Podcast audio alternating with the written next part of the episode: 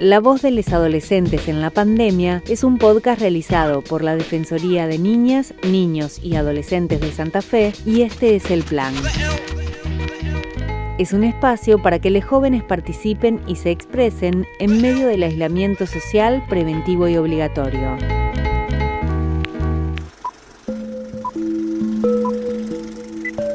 Dentro del sistema de protección integral de la provincia de Santa Fe se encuentran adolescentes y jóvenes alojados en dispositivos de cuidado. A medida que van creciendo, la adopción va disminuyendo como una opción para egresar de las instituciones. Por ello, es fundamental en este proceso contar con propuestas formales y un marco de trabajo que posibilite el fortalecimiento de procesos de autonomía.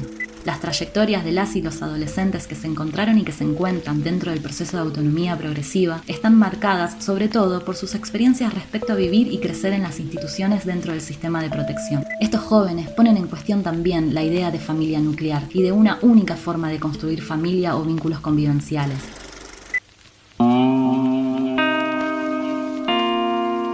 Episodio número 5.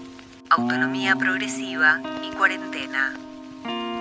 Una gran cantidad de jóvenes en la provincia de Santa Fe pasó su infancia y adolescencia bajo el sistema de protección del Estado. Vivieron en hogares de cuidado o centros residenciales. ¿Cómo pasaron la cuarentena les chiques que a partir de ahora tienen que dejar esos lugares y enfrentar la vida adulta? ¿Pudieron estudiar o continuar trabajando? ¿Cómo afrontaron esos días les que no pudieron contar con ingresos fijos? ¿De qué manera las y los ayuda el Estado para egresar de las instituciones y atravesar la vida adulta? Autonomía progresiva y cuarentena.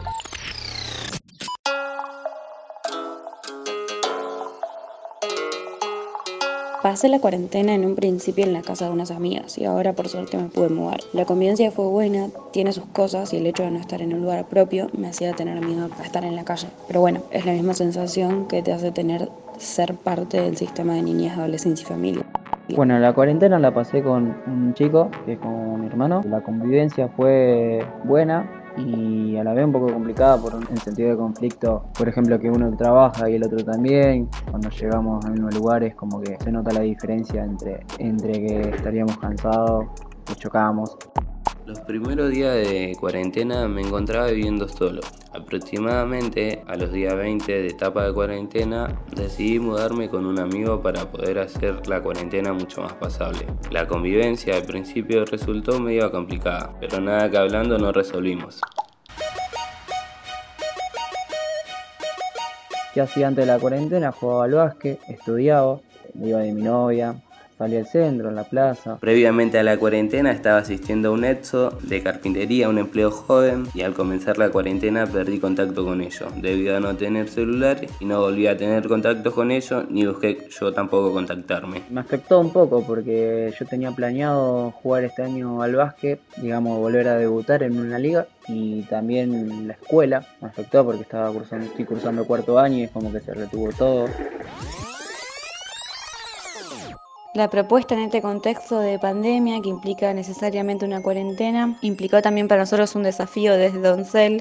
Melina Rovira, referente de Doncel, asociación civil que acompaña a los jóvenes en el egreso. Y entonces nos vimos interpelados a, reformular las prácticas y, y los proyectos de acompañamiento de jóvenes que están y que egresan del sistema de protección y la propuesta de este año era poder conformar este espacio de participación de jóvenes que permita visibilizar las necesidades y los derechos de esta población, así como que cuenten los mismos jóvenes con un espacio en el cual posibilite reconocerse en un otro algunos puntos de una trayectoria en común y que de esta forma facilite también la inscripción de una nueva de un nuevo proyecto de vida, de un nuevo egreso, el reconocimiento de que bueno, de que hay jóvenes en la misma situación a lo largo del país.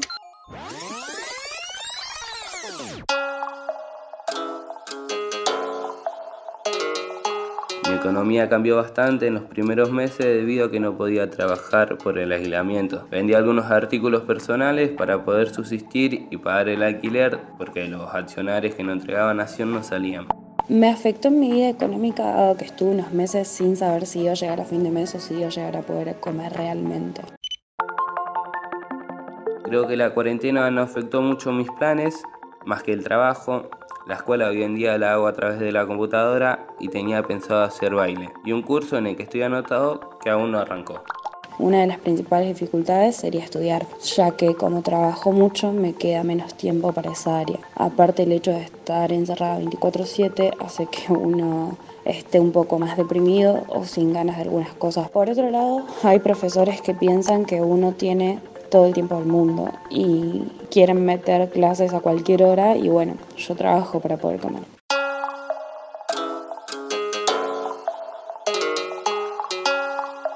La dificultad de que me enfrento hoy en día en la cuarentena para poder gestionarme como corresponde creo que es no tener ni poder salir a buscar un buen trabajo. Todos bien sabemos que el trabajo es la base de todo. Creo que es una dificultad que se deben de enfrentar varios jóvenes egresados. Y a mí me cuesta la vida adulta, en el sentido de que hoy en día cuesta mucho buscar un trabajo o cosas relacionadas. Me considero una persona positiva y hasta en el peor momento trato de ver algo positivo. Siempre aprendes algo de cada cosa y de cada situación. Lo positivo de la cuarentena son las personas que me rodean, mis hermanos, amistades, compañeros, compañeras, que en todo momento mostraron su preocupación por saber cómo estoy y ayudándome en todo lo que pueda llegar a hacerme falta. El saber que el entorno que uno tiene es bueno con buenas personas y que hasta en una pandemia, wow, una pandemia, se preocuparon por vos, es algo re positivo y verdadero creo. Una de las cosas positivas de la cuarentena es que puedes estar en tu casa y disfrutar, hacer cosas que se hacían antes, como plantar, estar con las plantas, estar en tu casa, ver un libro, leer. Me propuse ponerme las pilas con los estudios y tener una vida social un poco más activa a pesar de los tiempos, ya que también es necesario despejar para poder concentrarse. Lo que no me voy a postergar cuando termine la cuarentena será la búsqueda de un trabajo, arrancar baile, obviamente, y disfrutar de un nuevo comienzo que todo acabó. No tengo tiempo de imaginarme mi futuro, solo de mis necesidades y metas, ya en mente, como mi hogar propio, mi trabajo digno, mis estudios y mi carrera ya terminada. Participaron de este episodio Enzo Gómez, representando Santa Fe Gresa y todos los jóvenes egresados de instituciones. Candela de Santa Fe Gresa. Juan y soy de Santa Fe Egreso. Estefanía Invernici, de la Defensoría de Niñas, Niños y Adolescentes de la provincia de Santa Fe. Melina Rovira, referente de Doncel, coordinadora del Espacio Jóvenes San Rosario. Quieren que yo no sea nadie. púrpura, púrpura. Vamos a seguir este baile. La danza de lo que resisten bailando aunque quieran que no seamos nadie. Púrpura, púrpura.